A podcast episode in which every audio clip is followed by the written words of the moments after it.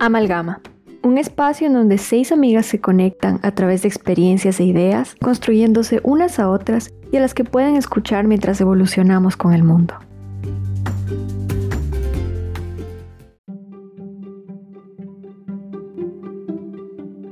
Forma en la que viví el 8 de marzo durante mi época del colegio es muy diferente a la que vivo ahora, pues en el colegio, más que una conmemoración, era una celebración que se nos hacía por ser mujeres y se realizaban una serie de actividades que nos compensaran por eso. Ahora que he podido crecer mi camino al feminismo, puedo entender un poco más este día en verdad que conmemora. Aunque el 8M últimamente haya sido un poco más reconocido o se esté sabiendo cuál es la intención, queremos saber por qué se dio el 8M, ¿verdad? O quizás algunos de ustedes no sepan qué es el 8M o por qué se dio, por qué lo conmemoran o por qué a través de los tiempos se ha ido haciendo algo más activista y más feminista que como antes lo pensábamos que era como el Día de las Mujeres para darle una rosa. El origen del 8M se dio en 1975 cuando Naciones Unidas pues designó el 8 de marzo como el Día Internacional de la Mujer o el Día Internacional de la Mujer Trabajadora, que fue con la idea de conmemorar la lucha femenina en, su reclamo de igualdad de oportunidades en la sociedad. Y aunque esto apenas tenga 45 años, tiene múltiples antecedentes a lo largo del último siglo. Por ejemplo, durante los primeros años del siglo XX, distintos movimientos organizaron manifestaciones que tenían el mismo espíritu y se sumaban a un significativo reclamo, que era la posibilidad de las mujeres de participar de los procesos electorales de la época, mejores trabajos mejores salarios y menos horarios. Finalmente fue el 28 de febrero de 1910, en la Segunda Conferencia Internacional de las Mujeres Socialistas, que los movimientos que participaron del encuentro definieron por primera vez y bajo el consenso de las participantes que el 8 de marzo se convertiría en el Día Internacional de la Mujer. Pero ¿por qué se eligió el 8 de marzo como la fecha de conmemoración? Esta fecha es muy significativa para los movimientos feministas ya que recuerda una de las primeras manifestaciones públicas de las mujeres, que fue en 1857 cuando miles de mujeres trabajadoras de textiles ocuparon las calles de Nueva York con el tema o con el lema pan y rosas para exigir mejores condiciones laborales, reducir el horario laboral y terminar con el trabajo infantil. Este hecho fue aquel que sirvió como antecedente para que todos los movimientos feministas del mundo, ya que fue la primera muestra de, las de la Organización de las Mujeres. Y pues a pesar de la lucha de estos movimientos, eh, las condiciones laborales de las mujeres obviamente todavía siguen en pugna, todavía siguen en mejora, pero también fue prueba de uno de los hechos más icónicos, fue el trágico incendio que, que sucedió en, la, en una fábrica de Nueva York el 25 de marzo de 1911, en donde ese día, a causa de una colilla mal apagada, según las teorías, se incendió el establecimiento y dejó un saldo de 146 muertas. Eran jóvenes jóvenes trabajadoras y los fallecimientos se produjeron porque todas las salidas de la fábrica estaban bloqueadas y precisamente estaban en unas condiciones muy muy precarias las mujeres que trabajaban allí. Ese fue uno de los hitos que más se ha conmemorado después de la primera después de la primera marcha que sucedió y que nos han hecho decir, bueno, qué queremos, cómo lo queremos y qué día es necesario para que esto se conmemore. Ustedes, niñas, ¿qué derechos creen que hemos ganado a partir de eso? ¿O que ustedes qué sentirían que se ha ganado? Yo creo que en medio de tantos triunfos y alcances en términos de derechos humanos, no solo para el grupo femenino, sino para todas las minorías, con esto hago un paréntesis, y no es que las mujeres seamos minorías, sino refiriéndome a todos aquellos que de una u otra manera han sido discriminados a lo largo de la historia del planeta y a lo largo de la historia del manejo de nuestra sociedad, el rol de la mujer ha vivido una transmutación. Y creo que esta parte histórica que mencionas, Fer, lo que crea es un hito que genera un breakthrough en la sociedad y que permite a su vez la inclusión y la visibilización de la lucha femenina. En medio de un alcance de derechos que tal vez no fueron alcanzados justamente ese día, pero que a partir de eso se ha visibilizado la necesidad de hacerlo. No más el derecho legal al aborto alcanzado este año. En Argentina es un avance grande, pero han pasado casi cinco décadas desde este momento del incendio y apenas cinco décadas después en un país de América Latina es que alcanzamos esta legislación, lo que significa que falta muchísimo por hacer. Vemos una cantidad de asesinatos, violaciones, transgresiones a los derechos e integridad del cuerpo de la mujer, una gran cantidad de voluntad colectiva que lo que pretende es transgredir y vulnerar la voluntad de la mujer y lo único que perpetúa son no microviolencias sino una violencia generalizada en un nivel macro que impide la materialización de los derechos de las mujeres. Así que yo creo que es una fecha súper importante para visibilizar la lucha y para visibilizar el camino que si bien debemos reconocer y celebrar que hasta ahora hemos recorrido, todavía nos falta muchísimo para las que vengan, poder vivir en un planeta seguro, estar seguras de que un día podemos salir con alguien y no tenemos que estar súper cuidadosas a ver si nos van a echar o no una sustancia, si alguien pretende o no drogar a alguien, especialmente mujeres, porque pues también viene este discurso de la igualdad, de que a los hombres también les pasa. Claro que sí, pero a ver, vamos a ver las estadísticas. En porcentaje, ¿a qué población le pasa más? ¿Sabes? Es importante focalizarnos en esta población, en nosotras las mujeres, como un grupo no vulnerable, pero sí que históricamente ha sido vulnerado. Y enfocarse y reconocer esta realidad permite crear herramientas que combatan la transgresión, que combatan la vulneración y que visibilicen la necesidad de protegernos a todas, porque finalmente sí, en la Declaración Universal de Derechos Humanos no son los derechos del hombre, son los derechos del ser humano lo que se establece y lo que se reconoce. Entonces, consolidar una sociedad que realmente respete los derechos de todas, todes, todas las personas es absolutamente importante. Totalmente, Valerie. Yo hablaría de avances y retrocesos, ¿no? Hemos tenido muchísimas medidas afirmativas que han coadyuvado a que realmente se visibilice esta lucha histórica por nuestros derechos. Tenemos la Convención Belém du Pará y tenemos una agenda completa a nivel internacional que lucha realmente por la consecución y el goce y ejercicio de nuestros derechos. Sin embargo, vemos todavía muchísimas inequidades, además en el campo laboral las mujeres percibimos menos ingresos por hora a nivel laboral. Además que es mucho más difícil para una mujer ser llegar a puestos de dirección de una empresa o, por ejemplo, yo que eh, trabajo en el mundo político, es muy fácil ver que las mujeres son miembros de un partido, pero muy difícil ver que llevan la dirigencia de un partido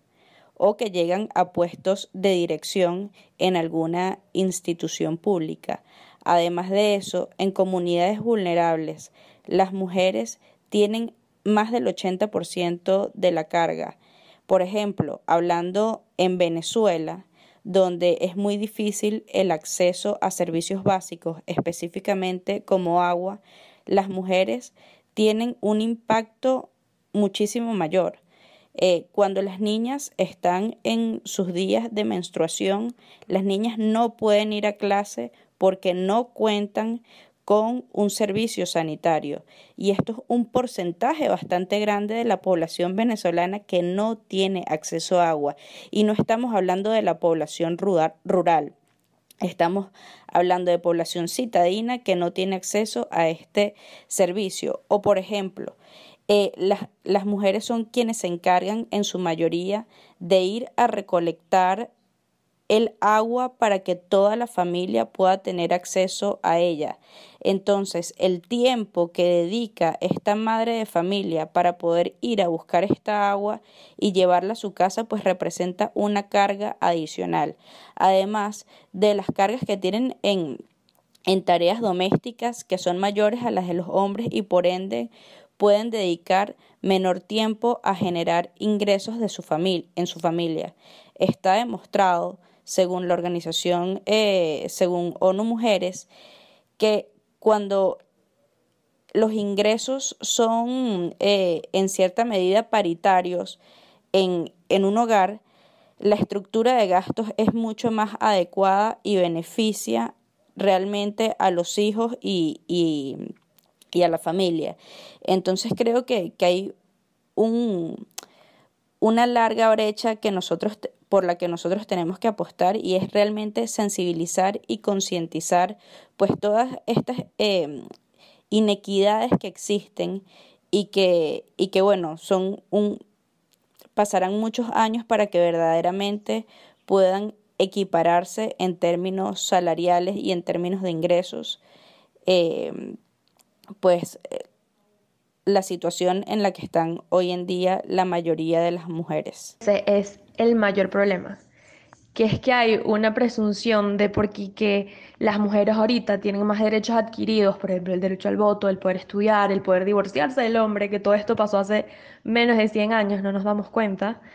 que ya inmediatamente hay equidad entre el hombre y la mujer. Y para mí es una visión demasiado sesgada, porque hay un rechazo a celebrar o conmemorar el Día Internacional de la Mujer o, el o la necesidad del feminismo o la necesidad del empoderamiento femenino porque las mujeres ya tienen los mismos derechos que el hombre. Y digo todo eso entre comillas, porque cuando te vas al otro lado del mundo, cuando te vas a los pueblos de tu país, cuando te vas a todos estos lugares donde no ha llegado el mensaje por razones de tecnología, por razones de creencias, por X y un razones más, ahí no está. Ahí la mujer se sigue percibiendo como se percibía hace 150 años o más, o toda la historia de la humanidad. Y ahí es donde está la necesidad. Entonces a mí me parece súper importante lo que dice Mariana de que es una, o sea, es adquirir derechos y también un tema de reducción, porque está pasando ahorita, por cualquier razón de que quieren, quisieran decir, que hay muchas personas que rechazan ese mensaje, primero porque lo reducen a, que es muy reduccionista, a que em, la mujer y el hombre no son iguales, no podemos pretender que sean iguales. Buenísimo, estamos en la misma onda, no pretendemos eso, pretendemos igualdad de oportunidades, igualdad de derechos, igualdad de trato, obviamente en respeto a, todo lo demás, ¿no? Y la gente rechaza eso. Y la importancia de esta celebración a nivel internacional es porque esa manera es que va a llegar el mensaje a través de las campañas, a través de las redes sociales, a través de una persona que le contaste a tu amiga internacional y ella le contó a su familia y eso cambió un poquito el paradigma y te cambia la percepción de por qué efectivamente se celebra a nivel internacional este día, es que ahí es donde empieza el cambio y eso es gracias a la globalización. Entonces, si bien creo que a partir de ese momento y en los últimos 100 años han habido inmensos avances, para la mujer creo que todavía falta muchísimo para lograr si, no, si dejamos de tener esa visión sesgada de que solamente porque en mi ciudad las mujeres son de esta manera, que incluso en las ciudades metropolitanas más avanzadas del mundo tienes estos problemas importantes, pues dejo de negar que en verdad no existe esa, esa necesidad de celebrar. Como dices, Anaví, creo que sí hace falta en los pueblos, cuando vas a los pueblos te das cuenta de esa necesidad pero no hace falta ir a un pueblo o irte al otro lado del mundo para darte cuenta que hace falta. En nuestras ciudades lo vemos, en nuestras instituciones lo vemos, desde que somos chiquitas en las escuelas hasta que estás en los lugares de trabajo lo ves, con las microagresiones, con las ideas que tiene la gente, y está tan metido en nuestra cultura que ni siquiera nos damos cuenta. Hay cosas muy pequeñas que cuando nos ponemos a reflexionar decimos, bueno, pero ¿por qué la mujer se espera que haga esto? Por ejemplo, con con el maternity leave cuando las mujeres quedan embarazadas, que todavía no haya paga, o sea, eso lo damos por sentado, que la mujer se va a retirar del trabajo para ser madre, pero hay un montón de desigualdades que nacen desde eso y no lo estamos cuestionando. O la forma en la que las niñas se les incentivan ciertas carreras, a los hombres se les intensiva ciertas carreras, la forma en la que se nos enseña a interactuar en relaciones, la forma en que se nos enseña cómo las mujeres tienen que actuar, cómo los hombres tienen que actuar, está metido en todos los aspectos de nuestra sociedad desde los pueblos hasta las ciudades. Y lo que dices, Cloud, de, de, las carreras, los pagos que se nos dan o que se dan en esas carreras que nos incentivan de forma diferente a los hombres y a las mujeres. Yo creo que una de las cosas más importantes que nos deja para conmemorar o la forma en la que yo quiero verlo es, es muy afín a todo lo que ustedes han dicho, en especial porque para mí no es creo que más de dos 8M o tal vez el último 8M en el que tuve como que un despertar de conciencia al respecto y la verdad es que el otro día escuché a una persona conversando conmigo, me dijo que la mejor forma de hacer algo era no hacer nada, era como que, que te da igual, un poco de indiferencia y claro, esto venía mucho de un poco desde su privilegio, ¿no? El privilegio de que yo no lo vivo, yo no sé qué es eso. Y lo peor de todo es que usted está hablando de ejemplos en donde se ve, se vive se siente el problema de mujeres cargando agua para poder darle un trato digno a sus hijos o para que pueda ella, misma dignificar su vida diaria o, o, microagresiones estos que se ven y qué pasa cuando cuando nosotros no, no lo vemos, porque no porque no estén ahí, simplemente porque no tenemos la capacidad de hacerlo. Entonces yo creo que la mejor manera de conmemorar es empezar a abrir, como yo digo, abrir ciertas heridas, abrir como que algo ahí y demostrar que está, porque hay personas que sufren maltrato económico y sus parejas, voy a decir mujeres que sufren maltrato económico y sus parejas les dan absolutamente todo, pero siguen siendo víctimas de maltrato económico. Y creo que decírselos y decirles que existe esa opción es suficiente. Como que empezar a decir a las personas, oye, ¿sabes que podrías ser víctima de esto? Y si no lo eres, ¿sabes que hay mujeres que sí lo son? Entonces, esa es una manera para mí de conmemorar dentro de mi, que yo le digo, novatada, porque la verdad siento que hay muchas maneras en las que tú puedes eh, ser, ser activista y luchar por los derechos de las mujeres y luchar por la equidad que estamos buscando. Y hay maneras muy sutiles que son súper efectivas, son súper importantes. Y es el típico de, bueno, si tienes hijos, empieza por ellos. Y si no los tienes, no importa, entonces empieza por ti, empieza por, por esa persona que está cerca tuyo. Y que aunque esa persona no esté siendo víctima de nada, o al menos no, eh, porque todos en el, en el fondo todas somos víctimas de esto, eh, hacerle dar cuenta de que sí, que lo peor que podemos hacer es ser indiferentes, como esta persona me dijo a mí, de que si nos da igual, simplemente lo que va a pasar no es que vamos a conseguir la equidad, sino vamos a, a conseguir mucha indiferencia y que nadie piense en esto. Y si nadie piensa en eso, obviamente no existe inequidad si nos olvidamos de eso. Y yo creo que esa era como que la solución que me proponía esta persona sin darse cuenta que hablaba desde, desde un privilegio. Es que el que calla otorga. El que calla otorga. El que no dice nada y no hace nada pretendes que no es un problema. Es, bueno, si no hablamos al respecto y no hablamos de, qué es el femicidio, entonces voy a ignorar que Venezuela la semana pasada hubo siete femicidios graves, importantes de, de, de además el acto delictivo violento, descuartizadas, etcétera, etcétera. O sea, tú por callar no significa que dejas de pretender que sigue eh, habiendo el problema, porque el bias, el pensamiento, que es lo que estás intentando cambiar, que el cambio viene a través de la concientización y luego acción, estás dejando de hacerlo. Morgan Freeman decía eso con el racismo. La mejor manera de dejar que no exista el racismo es dejar de hablar de él. Y yo que no, porque siguen habiendo personas eh, de color y de distintas e, e, etnias, por ejemplo, la comunidad indígena en Estados Unidos que está siendo extremadamente vulnerada y que al no decir nada al respecto los están matando en silencio. O sea, no soluciones el problema porque es demasiado banal pensar que solamente se... Es demasiado superficial pensar que todo el mundo sabe que es lo correcto es demasiado. Y no porque uno va a decir acá, mira, esto es lo correcto, esto, lo, esto es la verdad, porque eso no es lo que se está diciendo, pero es intentar tratar a las personas un poco mejor si te están diciendo que los están maltratando. Entonces yo creo que trata eso. Creo que ahorita se está cambiando otra vez la percepción de qué es lo que se está celebrando el, el 8 de marzo a comparación de cómo era antes. Yo, cuando estaba en el colegio, para mí el 8 de marzo era celebrar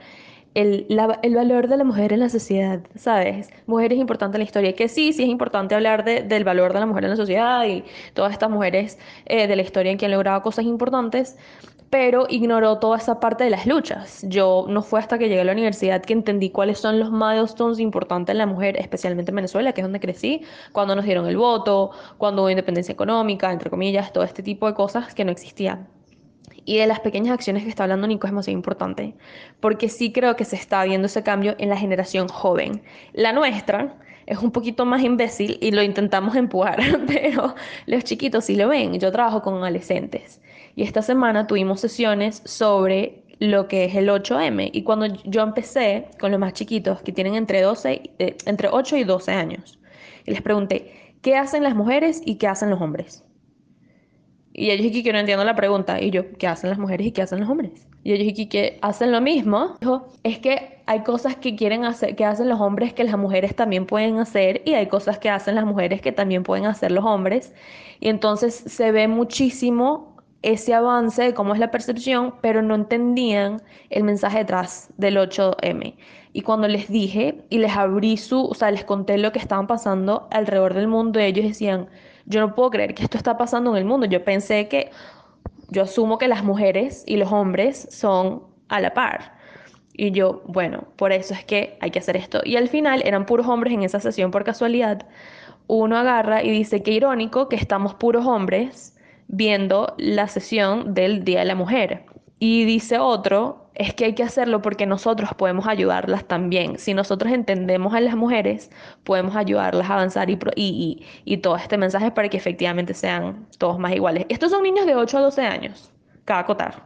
O sea, lo que es la conciencia. Entonces tú dices, conchile, si es tan fácil para niñitos de 8 años y 12 años, ¿por qué es tan complicado ahorita? Y yo creo que eso viene mucho con, el tema de, la, de del mensaje, lo que es todo, pues.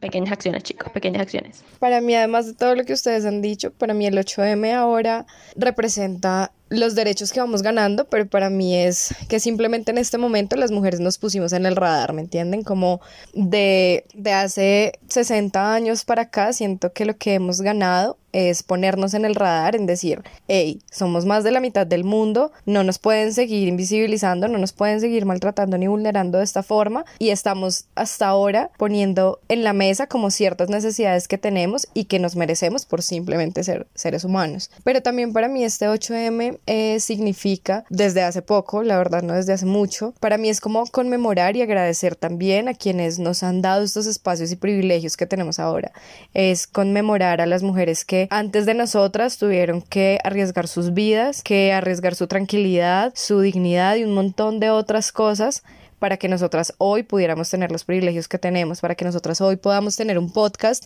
para que nosotras hoy podamos ir al, a la universidad, hablar, simplemente tener cosas absolutamente básicas que a ellas les costó la vida y su integridad y que lo lucharon un montón. Para mí es conmemorar y agradecer a mis antepasadas por lo que nos dieron y por lo que tenemos ahora. Y también es un día como muy lindo para mí, ahora que lo hago de una forma más activista, porque así me siento como más acompañada en esta lucha. Puedo ver a mis compañeras y a mis amigas eh, en las calles pidiendo más derechos, en las calles diciendo, hey, no más con esta violencia, no más con estas cosas, articulándonos en conjunto y ahí es donde puedo ver como esa materialización de la unidad femenina de, de nosotras en decir, bueno, nos fuimos, o sea, vamos a, exigir, no vamos a aguantar más y no es solamente como dicen muchos, eh, ay no, es que están allá simplemente gritando, pues pónganse a hacer otras cosas, no, porque precisamente esa es la materialización de todas las cosas que estamos haciendo, de las alianzas que hacemos, de las cosas que exigimos, de cómo lo visibilizamos,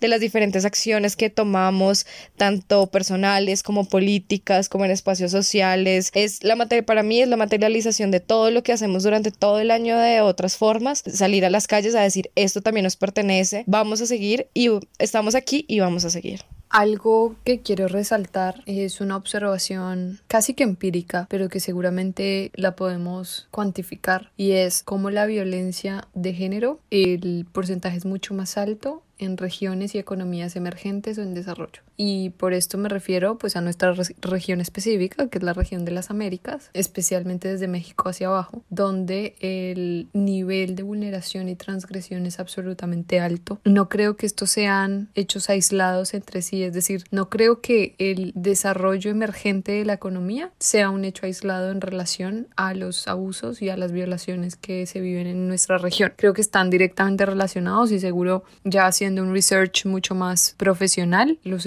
encontraremos. Pero la atención de esto la llamo porque justamente en estos países es donde el machismo está más arraigado, es donde la crítica hacia el feminismo es mucho más alta por parte de todas las clases sociales incluso y hay un desconocimiento sobre los logros y derechos adquiridos, que creo que es lo que a su vez nos debe motivar a continuar a visibilizar esto más a enfatizar más en lo que hemos ganado y por supuesto a continuar luchando por lo que todavía nos falta. Y algo muy importante que hemos alcanzado y que vale la pena resaltar en este año es justamente la deconstrucción en relación a los abusos y las vulneraciones que hoy en día podemos leer como tal y que en un momento del pasado se normalizaron, como era por ejemplo el caso de las abuelas que fueron casadas desde los 13, 12, 14 años con personas 30, 20 años mayores que llamaban abuelos y que fueron obligadas a parir entre 13 y 15 veces y esto se veía como algo normal socialmente, como algo correcto, cuando en muchos de los casos no se contaba con la voluntad de estas niñas porque son niñas, eran niñas. Y es importante resaltar que estamos en una sociedad donde poco a poco hemos venido deconstruyendo este tipo de preceptos y este tipo de realidades para evitar que se perpetúen y para evitar que las que vengan a futuro y nosotras mismas no las vivamos. Sí, completamente vale. Además que este año, por lo menos aquí en Colombia, estamos marchando y estamos dedicando la marcha del 8M para como un luto por los feminicidios que han pasado en Colombia. A hoy, 6 de marzo, tenemos 359 feminicidios, más de los días que, que hemos tenido. Entonces, este año, por ejemplo, es una de esas razones. Eh, sí, de enero de enero del 2021 a 5 de marzo del 2021 hemos tenido 359 feminicidios en Colombia. Y la pandemia exacerbó muchísimo más todo esto, no se han querido dar cuenta, eh, ya pues se dio como la emergencia nacional por feminicidios, pero no hay voluntad política y hay muy poco apoyo realmente por parte de las instituciones. Entonces, ese es uno de los puntos, ¿no? Y ya hablando de una, de una forma o entrándonos un poco más a lo, a lo personal, pues claro que obviamente lo que estábamos hablando era personal, pero acá un, poco más desde nuestra opinión. A ustedes, ¿cómo, ha cambiado, ¿cómo les ha cambiado esa forma de ver el 8M con el pasar de los años? Tipo, desde chiquitas hasta ahora que somos unas mujeres adultas. De chiquitica, chiquitica, niñita, no tenía la menor idea que se celebraba en lo absoluto, en lo absoluto. Eh, cabe acotar que yo vivía en Estados Unidos, yo sé que mi colegio en Venezuela sí se hace esas celebraciones de, desde, desde kinder, pues, todos participan en celebraciones de colegio. Cuando llego a Venezuela, es que como que concientizo que, que, que hay un día que celebra a la mujer porque el colegio decidió hacer algo al respecto. O sea, un evento con un colegio de mujeres temático del Día Internacional de la Mujer, pero era muy banal, era muy superficial, era como el desfile de, del, Día de la Mujer y era agarrar material reciclable y hacer un desfile, literalmente era el máximo eso, no entraban en el tema, ni siquiera en el aula de clase. Y en la medida que me hice adulta, y me simpaticé más a lo que son todas las dificultades de las mujeres, que siempre supe que habían, pero nunca había como, porque lo ves, o sea, hay cosas que tú ves que son evidentes de no entiendo por qué me estás tratando así, no tiene sentido, ese tipo de cosas. Y concienticé además como uno es víctima en distintas aristas de la vida personal, social, eh, laboral, como, como eres víctima de este tipo de cosas, ya el 8 de marzo para mí cobró uno significado y en verdad súper íntimo a mi corazón porque si bien yo sí celebro a las mujeres en mi vida porque para yo soy vivo en una casa de mujeres y he tenido el privilegio de tener mujeres increíbles, inteligentes, fuertes, o sea, que, que han promovido que yo sea la manera que soy porque además soy la mejor, la menor, iba a decir la mejor también, pero que la, celebro y les doy, sí les doy flores y agradezco todo lo que han hecho por mí porque especialmente mis hermanas mayores han agarrado muchos golpes por mí. Y yo tengo uf, infinidad de historias donde mis hermanas me han protegido de ciertos abusos porque ellas ya los, o los vivieron o los reconocieron porque eran más grandes. Entonces yo sí celebro full el valor que ellas tienen en mi vida. Y sí, del año para acá, que el año pasado, bueno, mentira, fue como por el 2018, que en verdad me enteré qué es lo que estaba pasando, o sea, por qué se celebraba, cuál era el trasfondo, cuál era la historia,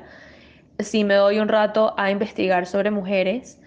que han dado su vida por la causa, han perdido reconocimientos por, por, por hombres y que ahorita es que se conocen sus historias y antes no. Y así, la, así esa es como mi honor a, a todas esas mujeres que han, que han, generado todo esto, porque si bien yo tengo demasiadas oportunidades ahorita en mi vida, y es como el mejor, la mejor época para ser mujer, es porque de, millones de ellas me lo han permitido. Y eso yo soy sumamente agradecida. Y hago mi semilla agarrando mi primito y los jóvenes con que trabajo, a que ellos entiendan ese mensaje también y no se enteren a los 20 años de cuáles son los abusos con que se enfrentan o cuáles son los abusos que ellos, a lo mejor hombres, incluso mujeres, pudiesen estar cometiendo hacia las mujeres sin darse cuenta, sin conocer el trasfondo de eso y entender que, conchale, a lo mejor no es la mejor manera. Para mí siempre fue una celebración y lo interpreté como una celebración a lo sagrado que es la feminidad y de hecho todavía lo interpreto de esa manera. Para mí ser mujer significa muchas cosas que lo hemos hablado también en otros capítulos y es un ser que está intrínsecamente relacionado con la tierra, que tiene energía, que se complementa con otros seres y que a su vez puede dar vida. Y cuando era una niña lo interpretaba de esta manera, por supuesto, pues por mi formación sociocultural, por mi formación académica en el colegio y esto, pero ahora reconozco que además de ser eso, porque no es negar la celebración a lo sagrado que significa ser mujer, sino reconocer también que ha sido un camino de lucha constante, que sigue siendo, porque no es nomás ir a un lugar en la calle y percibir el acoso callejero, y a partir de esto reconocer que es una lucha de todas, aprender que la sororidad no es algo que se publica en Instagram, sino que es algo que se practica todos los días, incluso cuando alguna dice algo que no me gusta o cuando alguna hace algo con lo que tal vez no estoy de acuerdo acuerdo, pero que a pesar de eso reconozco que somos dos o somos tres o somos todas en este camino y que la única forma de progresar y de continuar adquiriendo derechos y reconocimiento hacia nuestra lucha, pues es hacerlo juntas y no juzgarnos. Así que creo que lo que ha cambiado en mí no ha sido como dejar de celebrar lo que significa ser mujer, sino justamente la expansión de este concepto a que es una celebración, pero la forma de celebrarlo no es yendo a comer algo rico ese día solamente, sino todos los días respetándome a mí misma y respetando a las otras y ayudando a las otras y creando un juego de ganar-ganar en equipo con todas. Entonces creo que la lucha es esa, que es por supuesto llevar conciencia y transformación a todos los escenarios en los que participamos, a las comunidades en las que vivimos, pero especialmente desde nuestro lugar, cómo nos relacionamos con las otras mujeres y cómo las apoyamos. Escuchándote, Val, me acordé, bueno, reflexionando en cómo ha cambiado mi visión del Día de la Mujer,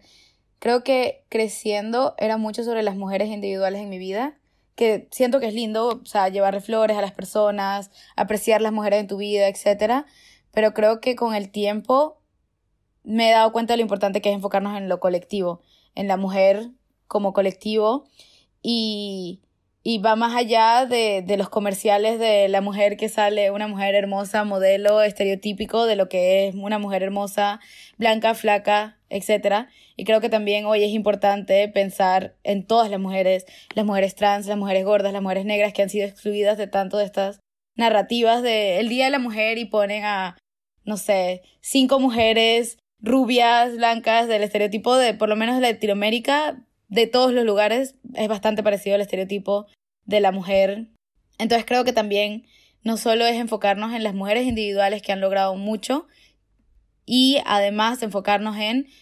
el resto de las mujeres que han sido excluidas de la narrativa, que han sido excluidas de estos días, que no se han traído a la luz y enfocarnos también en cuánto camino nos falta para traernos a todas juntas a, a estos avances de los que estamos hablando para mí ha cambiado un montón, para mí ha cambiado radicalmente lo que era el Día de la Mujer para mí, porque pues en el colegio era, ay sí, te llevo rosas, te llevo chocolates, ese día me despertaban con desayuno en la cama, me llevaban a comer algo rico, mi papá me traía rosas o algo así, o si tenía a mi novio pues salíamos a comer, pero ahora eh, más o menos desde que fundé Bolívar en Falda, porque ahí fue que mi crecimiento feminista empezó, empezó para arriba, el 8M es radicalmente distinto, o sea, para mí ya no es simplemente una celebración porque sí puedo salir a comer, sí puedo recibir algo, pero no se basa netamente en eso. Es para mí ahora es el reconocimiento precisamente de lo que ha pasado, de lo que está pasando y de lo que necesitamos que pase en un futuro. Es esa lucha, es poderlas, poder avanzar, poder seguir creciendo, pero también ah, como estar feliz de sentir este entorno con mis amigas de lo que luchamos todos los días, ¿no? De, de poder reconocer y apoyarnos y cada vez más sentir que estamos aportando desde lo colectivo y lo personal a que avancemos y a que las mujeres tengamos una mejor sociedad y un mundo que también nos tenga en cuenta y sea para nosotras, no que nos vea como algo accesorio o secundario. Bueno, yo creo que este capítulo, en conmemoración de nuevo a la lucha de miles, millones de mujeres alrededor del mundo que a diario continúan sufriendo y continúan bajo el yugo de la opresión colectiva, es un llamado a que todas desde nuestro lugar, desde nuestro privilegio, podamos generar transformaciones en nuestra sociedad, en nuestro círculo, para que cada vez estemos en un mundo que sea mucho más empático y mucho más favorable hacia nosotras y hacia todas las personas que se encuentran vivas en este planeta y por supuesto hacia las generaciones que vienen. Así que para mí decir feliz día de la mujer es decir feliz lucha y feliz no porque haya sido feliz necesariamente, sino porque aquí seguimos en este camino, porque no termina, pero es muy reconfortante saber que cada día somos millones más las que estamos siendo conscientes de la necesidad de apoyarnos, de ayudarnos, de crecer, de florecer juntas porque finalmente eso es lo que podemos hacer. Y realmente cuando tú ganas y otra gana pues todas ganamos. Entonces es un juego que esto se ve en teoría de juegos en economía y se llama ganar ganar. Y es tirarle a los demás a ganar y no a perder. Así que pues una pequeña reflexión es que crees pequeñas transformaciones si así lo quieres llamar que luego se convertirán en muy grandes y son no critiques a otra mujer porque su vida sexual le pertenece empieza más bien a revisar desde dónde viene la crítica, a deconstruirte, a ser libre y a dejar de proyectar vacíos sociales, impuestos o autoimpuestos que lo único que hacen es deprimir el espíritu propio y el de los otros. Así que creo que todos los días estamos en constante construcción, en constante reflexión, que no hay que parar de revisarnos y reflexionar y de nuevo, desde donde sea que estemos, desde la posición en la que sea que estemos, ayudarnos colectivamente. La sororidad no es solo una linda palabra del vocabulario, sino un sustantivo que debemos aplicar día a día. Muchas gracias, chao. Chao. Nos vemos en un próximo capítulo. No se olviden de seguirnos en nuestro Instagram, arroba amalgamashow. Aquí los esperamos para el próximo episodio. Sueños, realidades y un mundo de posibilidades compartiendo desde nuestra mesa hasta sus dispositivos.